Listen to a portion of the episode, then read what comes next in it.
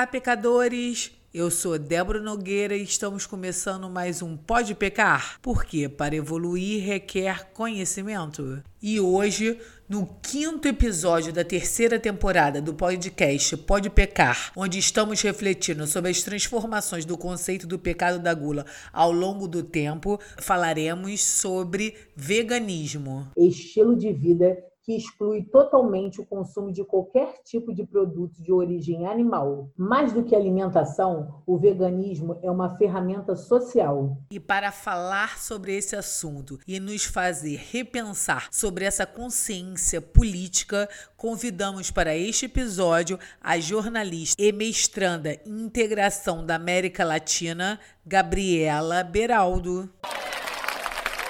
Gabriela, Comer é um ato político? E por quê? Olha, eu acho que comer é um ato político, como grande parte das coisas da nossa vida são atos políticos, porque a gente vive em sociedade, a gente vive em coletivo, e quando a gente vive em coletivo, nossas ações são mediadas pela política, pela coletividade, pela nossa necessidade de viver em sociedade. A questão para mim de que a comida ela é um ponto central da gente discutir isso, e porque ela é uma questão política, é que ela atravessa grande parte da nossa vida. A gente, todo mundo tem que comer, e todo mundo tem que comer algumas vezes ao dia. E a gente tem uma sociedade que tem que se estruturar para alimentar as pessoas, para alimentar bilhões de pessoas no mundo. Isso não é fácil, isso não é simples, isso demanda recursos naturais, isso demanda trabalhadores, isso demanda consumidores, dinheiro, investimentos, é, logística, relações internacionais, negociações. É um, um processo muito complexo. E numa sociedade capitalista, comer é um ato político e comer pode endossar ou não os males que o capitalismo traz para nossa sociedade. Então, quando a gente fala que a gente tem que produzir em massa para alimentar essa quantidade de pessoas, que, por exemplo, é o discurso dos transgênicos. A gente está precisando produzir em grande quantidade para realmente alimentar as pessoas, esse, esse, é o nosso problema, a quantidade de comida, ou o problema é o lucro das grandes empresas alimentícias, das grandes empresas de semente ou das, das grandes empresas de agrotóxicos. Eu acho, então, e vai desde isso até, por exemplo, onde você se alimenta. Você compra sua comida de um feirante, de um produtor local, você compra sua comida de, uma, de um grande aglomerado de supermercados que beneficiam uma certa parte. Eu acho que é nesse nível em que se alimentar é um ato político. Porque aquele arroz, feijão, a batata, a salada que está no seu prato, vem de uma cadeia produtiva muito complexa, que pode envolver questões políticas de relações internacionais e produtivas, tanto macro quanto micro. Então não dá para a gente achar que simplesmente é uma questão de preferências pessoais. Verdade. E ser vegana é? Ah, eu acho que é. Porque quando eu digo que eu sou vegana, é, e quando eu digo que eu sou vegana popular, que é onde eu gosto de me colocar, eu digo que eu me posiciono contra um sistema produtivo de exploração dos animais, da natureza, dos recursos naturais, dos trabalhadores, do sul global, porque a gente sabe que no, nesse mundo, o sul global, é, América do Sul, América Latina, a África, partes da Ásia são as grandes fazendas do mundo que produzem para exportação e no seu próprio território as pessoas passam fome.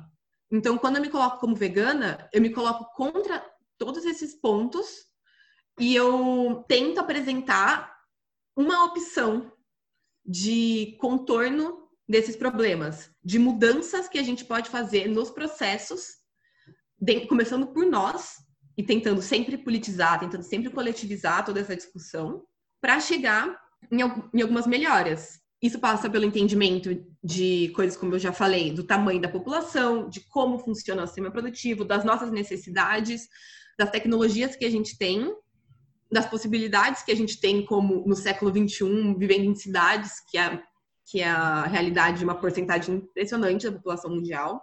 Enfim, então eu acho que essa é a questão que torna o veganismo político, é um posicionamento contra uma diversidade de coisas.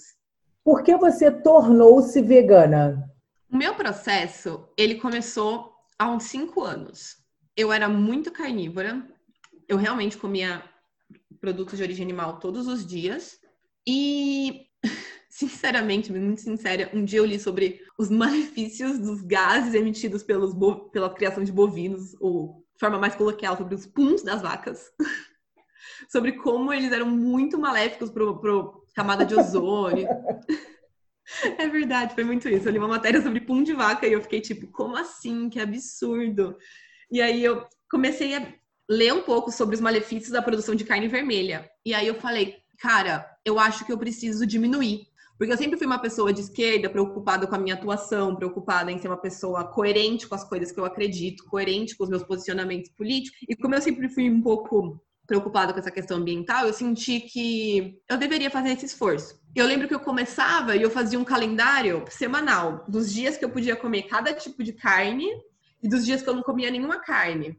Então, tal dia posso só comer carnes brancas, tal dia é o dia da semana que eu como carne vermelha.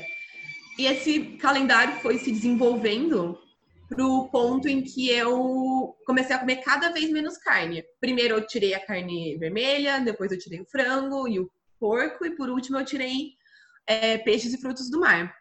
Mas tudo foi uma questão de porque no processo eu fui percebendo que era possível. Eu vi, nossa, já tô comendo tão pouco, por que, que eu vou continuar comendo? Então eu parava. Aí, isso foi um, esse processo demorou uns 5, 4, 5 meses.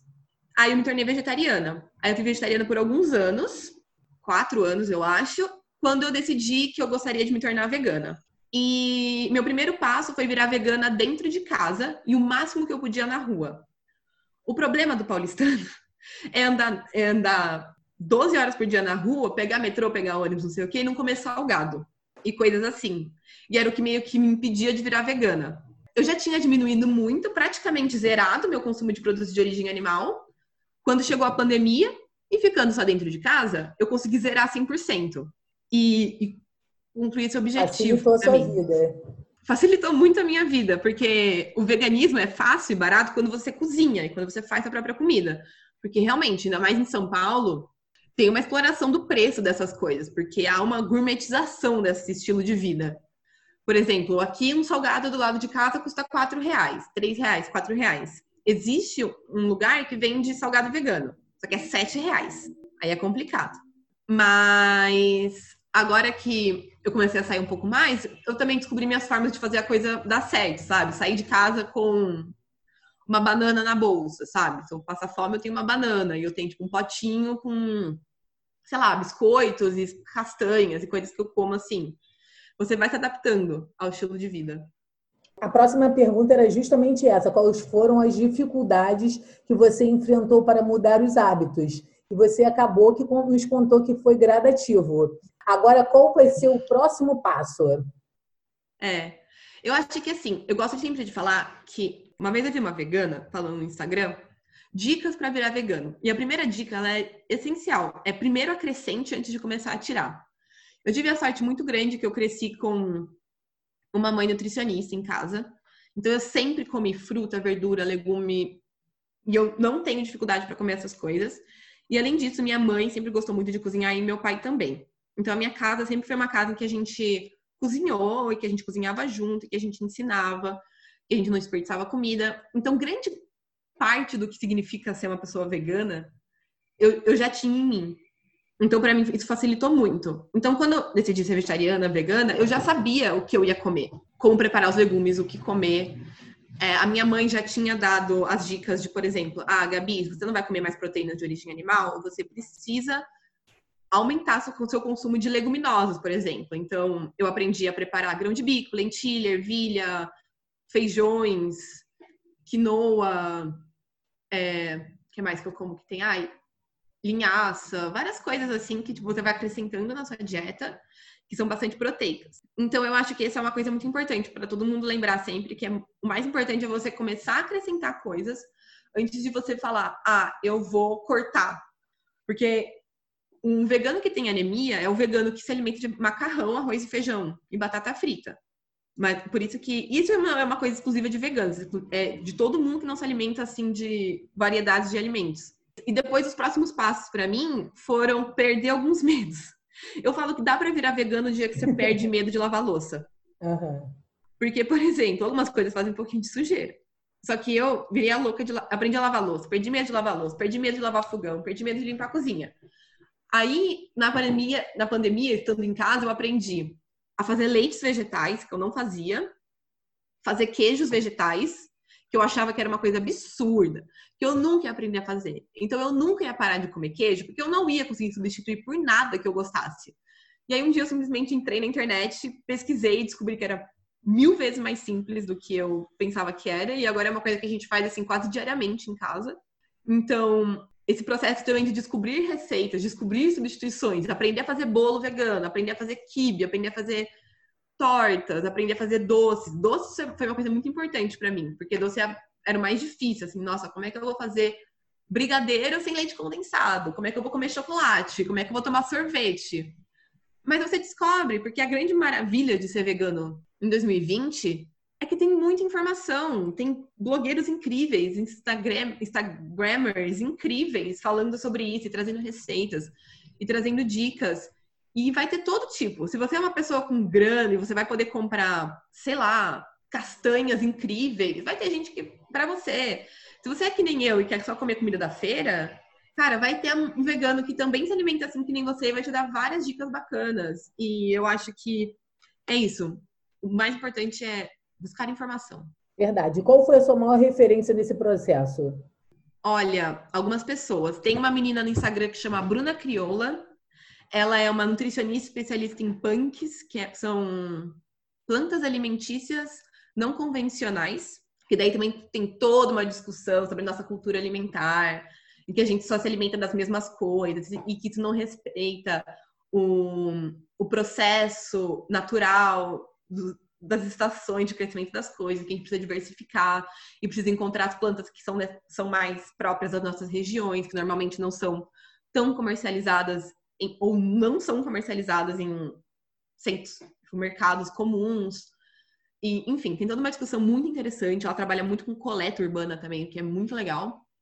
E ela é uma vegana popular. Ela se alimenta de coleta e coisas que ela compra na feira e no cerealista. Para receita, para mim é uma menina que tem o Instagram dela chama Cebola na Manteiga.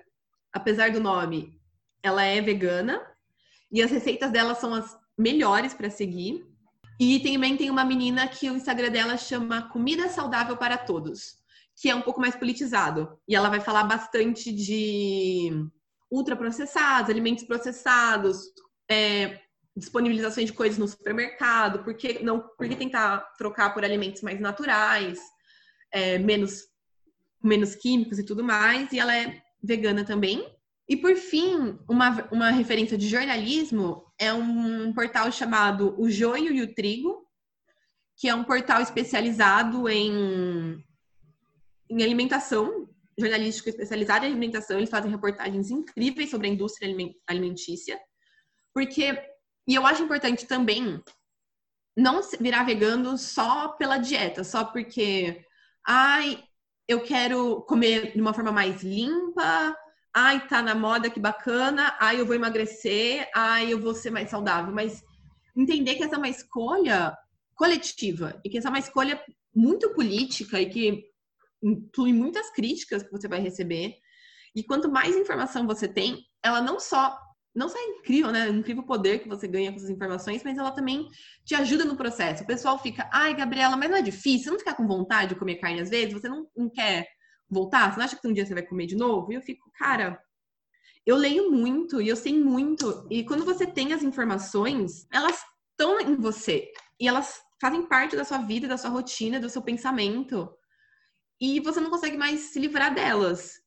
Então, com a informação, eu consigo manter meu veganismo também, porque agora o consumo de produtos de origem animal não condiz com as coisas que eu sei e com as informações que eu tenho.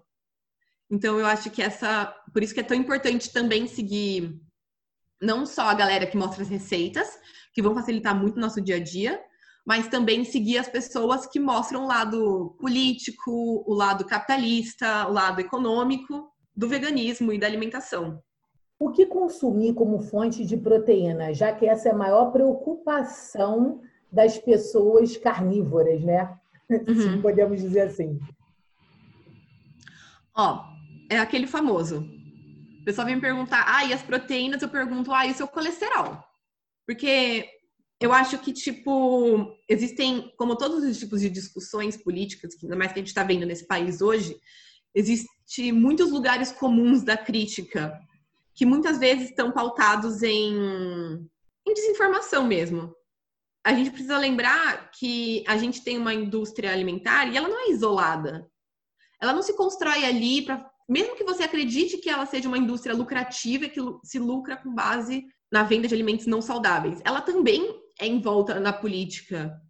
A Nestlé patrocina as maiores pesquisas sobre leite do mundo. A indústria de ovos patrocina as pesquisas sobre ovos. Não sei se vocês se lembram quando teve aquela briga enorme. Toda hora saía na revista, sabe? Ah, ovo faz bem, ovo faz mal. Isso era uma briga. Era cientistas versus indústria alimentar brigando com pesquisas para dizer se o ovo fazia mal ou não. E eu acho que, assim, dado isso, a questão da proteína é que, assim, proteína é uma coisa muito importante. É um macronutriente. Todos temos que comer. Só que a gente esquece. Só que a gente coloca num patamar do tipo, você vai ter que ficar fissurado no seu nível de proteína, você vai ficar doido com a sua proteína, porque você precisa achar fontes insanas assim para comer proteína. Não é assim. Proteína tá no feijão, proteína tá no arroz, proteína tá na lentilha, na ervilha, no grão de bico, nas nozes, é, amendoim. Essas são as principais fontes de proteína, sim, diretas. E se você come uma porção real de leguminosa ao dia, por exemplo, ah, eu como arroz, uma, feijão, feijão. Aí à noite eu como uma outra coisa, uma farinha como desintegral, assim. Meu, você não vai ter deficiência de proteína.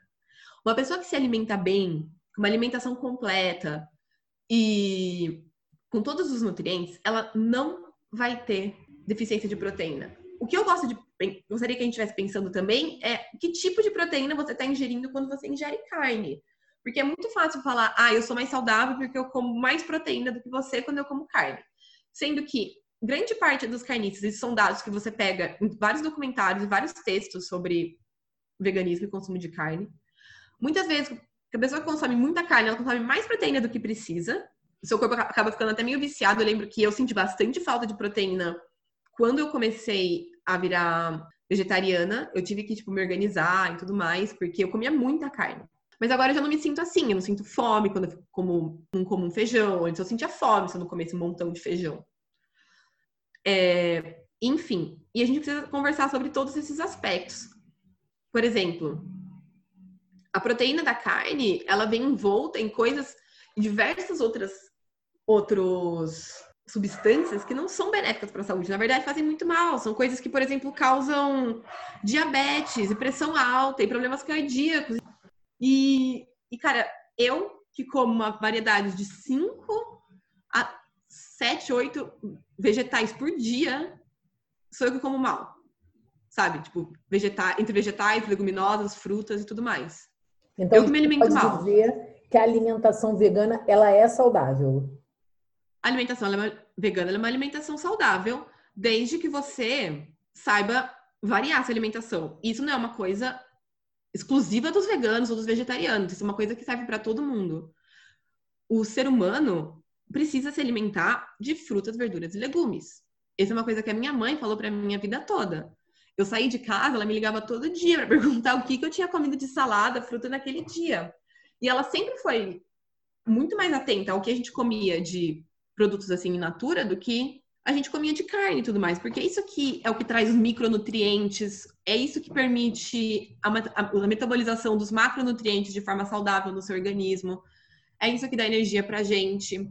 A única coisa que você não vai encontrar numa dieta vegana é B12. E a suplementação de B12, ela é super tranquila. Se você decidir virar vegetariano, vegano, cara, faz uma consulta com uma nutricionista que seja aberta para essa, para essa dieta, porque, claro, ainda existe muitos profissionais que têm um preconceito com isso.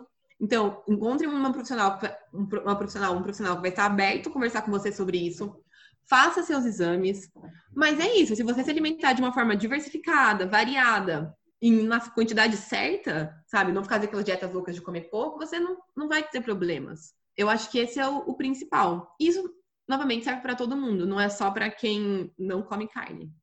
Esses alimentos que os veganos consomem como base nutritiva, eles são mais acessíveis? Olha, eu acho que sim. Eu, aqui em casa, a gente come feira.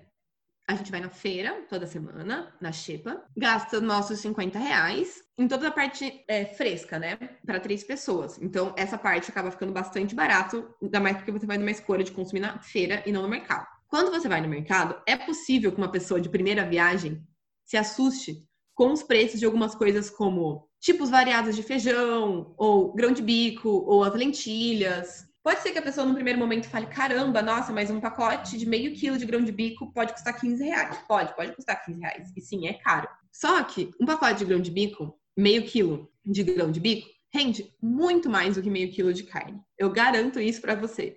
E você aprende a preparar, você consegue preparar de diversas formas, você não enjoa. E no final do mês, eu gasto muito menos dinheiro vegana do que eu gastava vegetariana. Quando eu comia carne, eu não posso falar para você porque eu não lembro. Porém, eu vi diminuir consideravelmente meu orçamento de mercado quando eu virei vegana. Porque parar de comprar derivados de leite, principalmente, economiza muito dinheiro. Porque manteiga é caro, queijo é caro, iogurte, requeijão, essas coisas são mais caras do que você comprar. Por exemplo, eu faço tipo... Eu nem gosto de falar muitas vezes esse tipo de coisa que as pessoas se assustam. Porém, eu faço requeijão de inhame. E um inhame que me rende um potão de requeijão. Oi? Interessante. Não, e pior que fica tão gostoso. Todo, pra todo mundo que eu faço, todo mundo gosta. Mas sei lá, eu compro um inhame grande, que é muito mais barato do que um pó de requeijão. Rende mais do que um pó de requeijão. Fica mais saudável, mais gostoso, na minha opinião. E mais natural, obviamente. É isso. Se você. O problema é do quê? O que é caro no veganismo? É comprar hambúrguer do futuro. Salsicha congelada do Seara. Nuggets de soja do Seara. Inclusive, se você optar por comprar proteína texturizada de soja no mercado, aqui no mercado aqui do lado, um pacote de 200, 300 gramas custa 6 reais e rende, que é uma beleza. Soja, inclusive, é uma excelente fonte de proteína, igual cogumelos. E cogumelos na feira, se você for, por exemplo, em São Paulo, que é a opção da liberdade, é acessível, muito mais acessível do que carne. Então, também é uma questão de aprender a consumir as coisas onde você vai. E aprender a cozinhar. É sempre isso. Se você aprende a cozinhar e você se acostuma a cozinhar, eu no dia a dia, não, não é que eu vou fazer, ah, hoje eu vou fazer uma carne de panela de jaca na terça-feira. Cara, não, na terça-feira eu como arroz, feijão, lentilha, salada e sei lá, abobrinha refogada, sabe? Uma vida normal. Entendi. Dá para sobreviver e com saúde. Mas eu quero uhum. agora saber qual é a ideologia que há por trás disso tudo. Minha ideologia é uma compreensão macro e complexa do nosso papel num processo de exploração do meio ambiente, de exploração das pessoas e de um posicionamento anticapitalista. Entender que os alimentos superindustrializados, que a gente chama de ultraprocessados, eles são de empresas que exploram o meio ambiente, que exploram mão de obra, é, governos que infligem, principalmente do sul global, que é o nosso caso. Então, é um processo muito complexo. E quando você diz que você, não, eu sou vegana por causa de tudo isso, é um posicionamento micro, no sentido de que eu faço isso, mas que você se insere num debate muito amplo, que eu acho que é importante a gente fazer. E eu sempre falo, para mim, a melhor parte de ser vegana é quando as pessoas me perguntam por quê. E eu tenho a chance de falar sobre todas essas coisas. E são muitas coisas para as quais falar. Existe uma infinidade de motivos que pode te levar a ser vegano, porque alimentação envolve tudo. Porque alimentação é uma grande parte da nossa vida. Verdade. E qual é a principal preocupação dos veganos com o meio ambiente? Olha, eu acho que existe muita preocupação com desmatamento, né? No Brasil isso é uma coisa muito séria, a gente sabe. Desmatamento que eles tiram madeira para vender madeira. E depois aquele espaço que ficou vira um espaço ou de plantação de soja para alimentar gado ou de gado, ou e quem é, daí isso também vai acabar envolvendo queimadas e que depois quando você tem, por exemplo, você tem a pecuária estabelecida, no caso do, da criação de gado, você tem um nível altíssimo de poluição, altíssimo, como eu disse antes, o pum da vaca, altíssimo. Você tem um nível insano de produção de, de necessidade de água para a produção dessa carne, tanto quando você vai irrigar as plantações que para alimentar o gado, quanto a água necessária para dar para o gado, para limpar, para limpar o, as áreas, enfim, existem algumas estatísticas. Uma que eu sempre lembro de cabeça, que é um hambúrguer normal, um hambúrguer simples, assim, sei lá, 200 gramas, ele equivale a 10 banhos. 10 bons banhos de gasto de água. Um absurdo mesmo. É isso, então a questão da água é muito séria. Quem tiver interesse, procura no Google, existem muitos gráficos que mostram os níveis necessários de consumo de água para se produzir carne, e é uma coisa impressionante. E eu acho que é importante em 2020 a gente falar que um problema ambiental grave são as doenças, as doenças que afligem animais, quanto as doenças que afligem pessoas, porque é, a nossa questão de saúde já está tornando um problema mundial, os nossos, a nossa má relacionamento com a natureza. A gente não tem árvores, a gente não tem água limpa, a gente não tem florestas, e a gente tem uma péssima relação com os animais, uma criação, criações em massa, e a natureza, ela segue um, um percurso de, de autossustentação. A natureza, ela, ela segue leis de sobrevivência. Tudo é levado. Então, se a gente chegar num ponto em que a gente não consegue viver em harmonia com essa natureza, ela ela é capaz de reagir. E eu não tô falando isso de uma forma etérea, tipo, ai, a natureza como uma força espiritual. Eu tô falando de uma forma científica. Aparecimento de doenças não é por acaso, é porque a gente criou esse aparecimento de doença e a natureza, ela faz, é um processo dela. Você, a, o coronavírus, a gente viu, surgiu de mercados é, como se diz, mercados molhados, né? Em que você coloca diversos animais juntos que proliferam vírus e bactérias mutantes naquele espaço. Você infecta animais, a natureza, as pessoas, e tudo isso é muito sério e causa problemas enormes que a gente não sabe mais como resolver. E existem diversas reportagens, inclusive eu acho que nesse joio e o trigo que eu passei, sobre como existe uma grande possibilidade da próxima pandemia sair do Brasil por causa da forma como a gente cria animais para consumo aqui, é, suínos aglomerados, gado aglomerado, galpões com milhares e milhares e milhares de aves que vivem na própria sujeira. Isso é um problema ambiental também. Verdade. Aqui a finalidade do programa é fazer a gente refletir sobre esses assuntos, principalmente agora na terceira temporada que a gente está falando da gula e da transformação do seu conceito. Hoje em dia, ser vegano é um ato político, principalmente porque a gente tem que ter essa preocupação com o meio ambiente.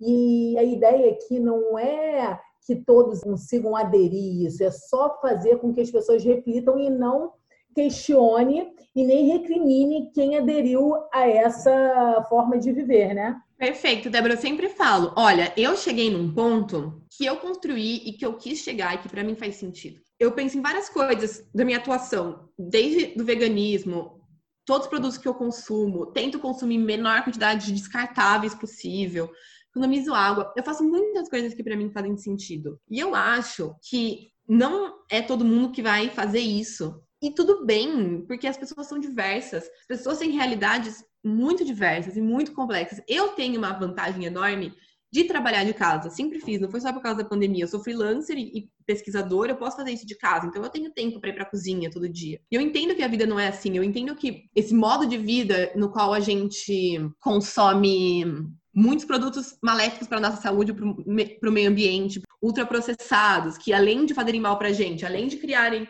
empresas extremamente poluidoras, eles vêm envoltos em plástico. Muitas questões, tudo é muito complexo e tudo é muito difícil e a gente está inserido nesse processo e, e você acreditar que você sozinho pode mudar ou que você sozinho não faz diferença nenhuma, nenhuma das duas, nenhum dos dois posicionamentos é real. Nada, nenhum coletivo é formado sem os indivíduos e nenhum indivíduo sozinho faz uma grande transformação. Inclusive, é importante sempre pensar sobre isso, que os nossos modos de vida, como esses que eu citei, de comer carne, de comer ultraprocessados, de criar tanto lixo quando a gente se alimenta, de gastar tanta água e tudo isso, isso é imposto para a gente num certo nível. Principalmente como enquanto moradores do sul global, no qual a gente trabalha muito mais do que um um par nosso que mora na Europa, nos Estados Unidos, em algum país mais desenvolvido. A gente tem muito menos tempo para cuidar da nossa vida pessoal, nesse caso, para cozinhar, para comer, para cuidar dos nossos filhos.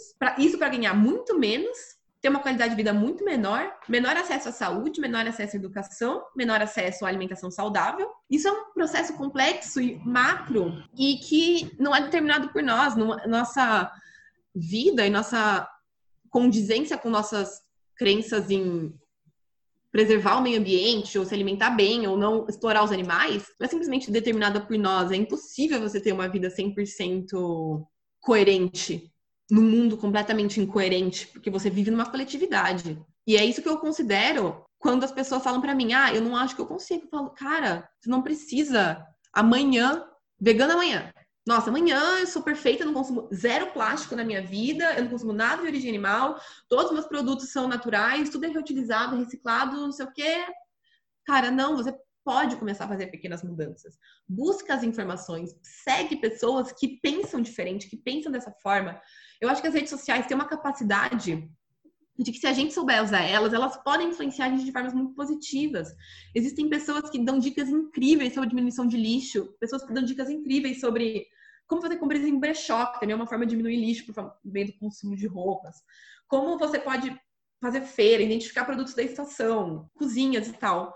Eu acho que só de você agregar conhecimento, você já ajuda. Porque ficar naquele lugar comum da crítica desinformada isso é a pior parte. E a gente sabe disso, porque a gente viu esse discurso esse posicionamento ser maléfico em outras partes da nossa vida. Por exemplo, nas eleições. Verdade. Que uhum. pequenos hábitos a gente pode transformar no nosso dia a dia? Por exemplo, eu agora ainda sinto dificuldade de não comer carne, mas eu não uso mais maquiagem nem creme que não sejam veganos são pequenos hábitos. Se a gente transformar, a gente já vai estar tá ajudando e agregando alguma coisa, não é mesmo? Nossa, Débora, é perfeito. É o que eu sempre falo. Pessoa fica, ai, eu não consigo não comer carne ainda. Eu falo, tudo bem. Existem muitas outras coisas que você pode fazer. Consumir de forma consciente em todos os aspectos da sua vida é muito importante. Isso passa por, primeiro, sempre se perguntar, você precisa consumir algo, lembrando que toda vez que você consome algo, o que quer que seja, uma bala na esquina, você gastou, você produziu lixo, você gastou água, você provavelmente endossou uma empresa que explorou algum trabalhador, porque infelizmente esse é o mundo capitalista em que a gente vive. Então, sempre buscar pensar nos consumos.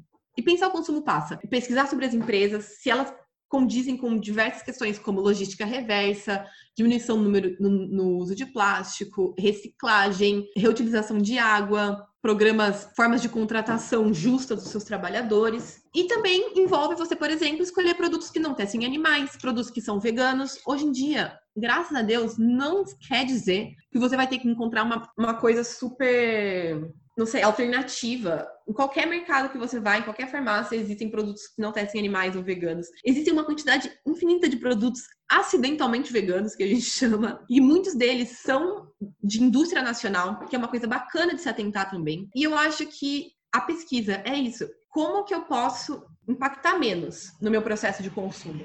Será que você consegue repensar a forma que você faz compras de roupa, por exemplo, ou qualquer outro tipo de objeto de uso pessoal? Você não consegue buscar LX, coisas usadas, roupas de brechó, isso também é uma forma. A, reciclagem é o maior nível, é a coisa mais importante no processo de é, ecológico, reutilização. Nossa, será que eu não consigo não usar plástico, não usar saquinho plástico? Será que eu não consigo reciclar meu lixo? Não existe um ponto de coleta perto da minha casa? Será que eu não consigo reutilizar melhor os meus alimentos, usar meus alimentos de forma integral? Será que não existe formas de eu comer as cascas dos meus alimentos? Será que não existe forma de eu pegar as partes que eu não coloco na minha comida e guardar para fazer caldo de legumes ao invés de usar um caldo quinoa, que é o que a gente faz em casa, que não dá trabalho nenhum, basicamente é congelar coisas que iriam para o lixo e depois ferver na água para fazer caldo, para fazer arroz, para fazer legumes, tudo que você quiser fazer na água. Enfim, existe uma infinidade de coisas. Nada disso eu nasci sabendo, nada disso eu, tipo, estudei. Foi coisas que você aprende ao longo do processo. E principalmente, eu sempre falo, cara, busca gente bacana para seguir na internet. Faz uma curadoria do, do, seu Instagram. Limpa essa galera tóxica que a gente costuma seguir, gente que não acrescenta nada pra gente. E vai seguir uma galera, vai seguir veganos da periferia. Essa galera é o futuro da humanidade. Eles que sabem, eles têm o conhecimento na mão de como ajudar, como ser ecológico com pouco dinheiro e como isso pode impactar positivamente a vida das, das comunidades deles. É uma discussão extremamente importante, gente, e incrível de acompanhar. Inclusive, o Vegano Periférico, recomendo muito. Dois irmãos da minha cidade, Campinas, eles têm um Instagram que bomba muito. Eles vão lançar um documentário agora que eu tô muito ansiosa para ver. Fica essa recomendação. Queria te agradecer imensamente a sua participação e nos o seu contato. Ai, obrigada eu, Débora. Olha, para quem quiser conversar comigo, tirar dúvidas, perguntar, criticar, tudo bem. O meu arroba no Inter é arroba Gabi B Rodrigues, com Z no final, tudo junto. A gente vai colocar nas descrições aqui abaixo também para vocês anotarem. Muito obrigada. E se você curtiu esse episódio, vá até o nosso Instagram, arroba com demudo e deixe seu comentário na nossa última foto. Muito obrigada e até a próxima!